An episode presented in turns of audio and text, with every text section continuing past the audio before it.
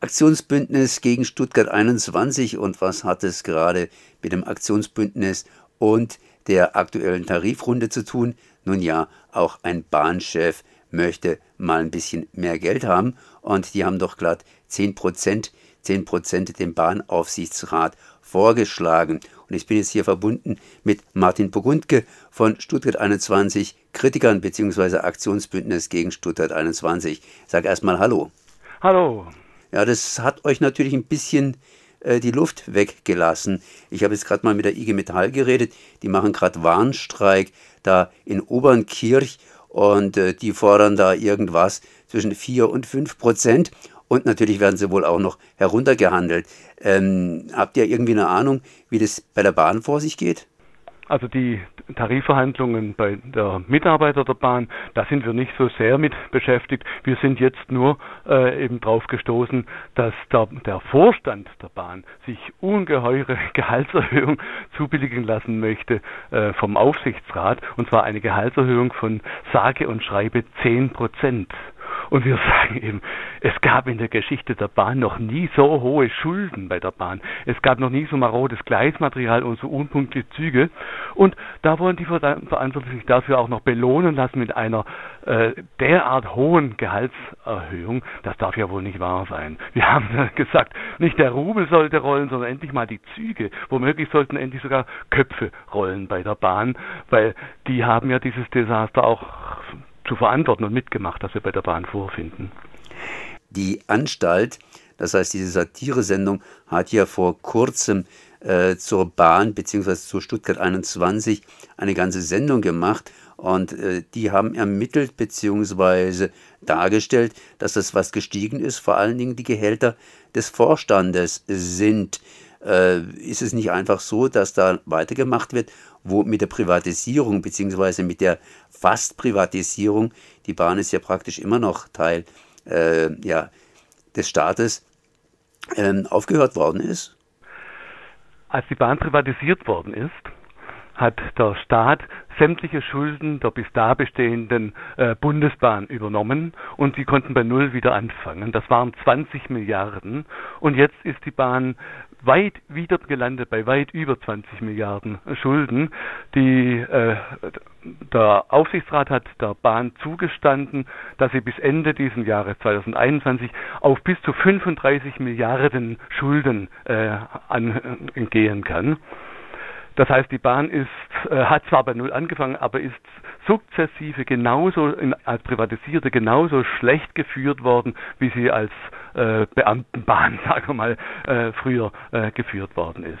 Und das haben äh, die sowohl die Bahnspitze als auch das Verkehrsministerium zu verantworten. Jo, aber ähm, was ich gerade nochmal fragen wollte, ich meine, diese Gehaltserhöhung, die wurde ja bei der Anstalt praktisch dann auch gesendet, das heißt satirisch ver arbeitet, dass bei der Bahn äh, ja nicht unbedingt das Passagieraufkommen, aber eben vor allen Dingen die Gehälter des Vorstandes etc. pipapo gestiegen sind. Können Sie das so bestätigen oder wie sieht es da eventuell aus? Ich nehme mal an, dass die früher die Beamten eben nicht so horrende Gehälter kassiert haben wie der jetzige Vorstand. Uns scheint die Bahn ein klein wenig ein Selbstbedienungsladen der Besserverdienenden zu werden. Man muss sich das mal vorstellen. Der Bahnchef Richard Lutz bekommt ein Jahresgehalt, Festjahresgehalt, da kommen noch äh, ähm, mobile Laden, äh, Leistungen dazu, aber das feste Gehalt beträgt 900.000 Euro pro Jahr und dieses Gehalt hat er sich erhöhen, will er sich erhöhen lassen um weitere 10 Prozent. 90.000 Euro mehr pro Jahr. Man muss sich das mal vorstellen. Da, da, dafür müssen äh, zwei Mitar ein Mitarbeiter der Bahn, normaler Mitarbeiter, Angestellter, muss dafür zwei Jahre lang arbeiten. Naja, hat immerhin den Vorteil, dass es einfach zu rechnen ist mit den 10 Prozent. ja, ja. Und man muss sich vorstellen, äh, bei der jetzt letzten Tarifverhandlung haben die Beschäftigten der Bahn, äh, die von der EVG, also der DGB-Gewerkschaft EVG, äh, vertreten worden sind, lediglich anderthalb Prozent rausgeschlagen. Und äh, die, die GDL ist ja die, äh, die Gewerkschaft, die etwas weniger äh, darauf aus ist, sich gut zu stellen mit den Oberen. Und deswegen wird wohl von der GDL noch ganz andere Forderungen kommen. Die ist im Deutschen Beamtenbund äh, so organisiert. Aber die DGB-Gewerkschaft äh, hat die Beamten mit lächerlichen anderthalb Prozent abspeisen müssen oder hat es getan. Das wissen wir natürlich nicht, was da für welcher Druck da geherrscht hat. Wie viel werden denn momentan angesetzt für Stuttgart 21? Da gibt es ja auch entsprechende Erhöhungen. Offiziell spricht die Bahn von 8,2 Milliarden soll das Bahnprojekt kosten, ohne die Neubaustrecke nach Ulm. Die kommt nochmal mit fast 4 Milliarden dazu. Nur das Projekt in Stuttgart selbst, in der Stadt, soll 8,2 Milliarden kosten. Aber äh, nach bahninternen Unterlagen wissen wir, dass die Bahn selbst bereits von 11 Milliarden ausgeht.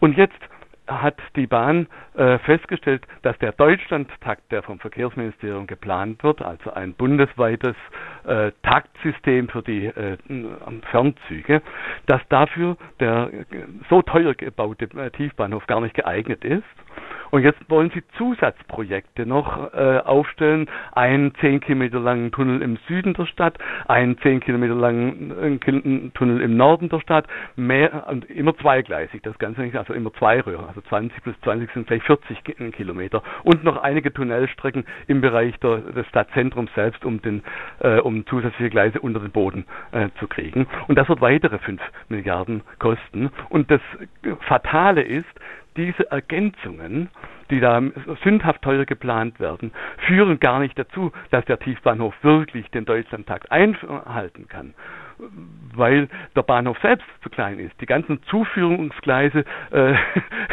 führen zwar dazu, dass mehr Gleise Richtung Stuttgart bis kurz vor dem Stuttgarter Bahnhof fahren können, aber in den Bahnhof rein mit seinen lediglich acht Gleisen können die eben, eben nur eine begrenzte Zahl von Züge fahren. Das heißt, riesige Gelder die gar nicht dazu führen, dass, dass die Bahn besser wird, sondern sie bleibt schlechter durch den neuen Tiefbahnhof. Vielleicht noch äh, den, den einen Satz. Der bestehende Kopfbahnhof, den wir zurzeit in Stuttgart noch haben, hat 16 Gleise. Und diese 16 Gleise sind glänzend geeignet für äh, einen integralen Taktverkehr. Aber die acht Gleise, die der neue Bahnhof, äh, der unterirdische Bahnhof haben soll, die sind dafür noch nicht geeignet. Ähm, vielleicht noch auch den Gedanken noch. Ähm, der Deutschlandtakt ist eine Mogelpackung. Mit dem Deutschlandtakt wird der Eindruck erweckt, es gehe um einen integralen Taktverkehr. Integraler Taktverkehr heißt, alle Züge aus allen Richtungen, Fernzüge, Regionalzüge, kommen in, der, in, den Minuten vor der vollen Stunde an und fahren in den Minuten nach der vollen Stunde wieder ab. Das heißt Umsteigemöglichkeiten von jedem Zug zu jedem Zug.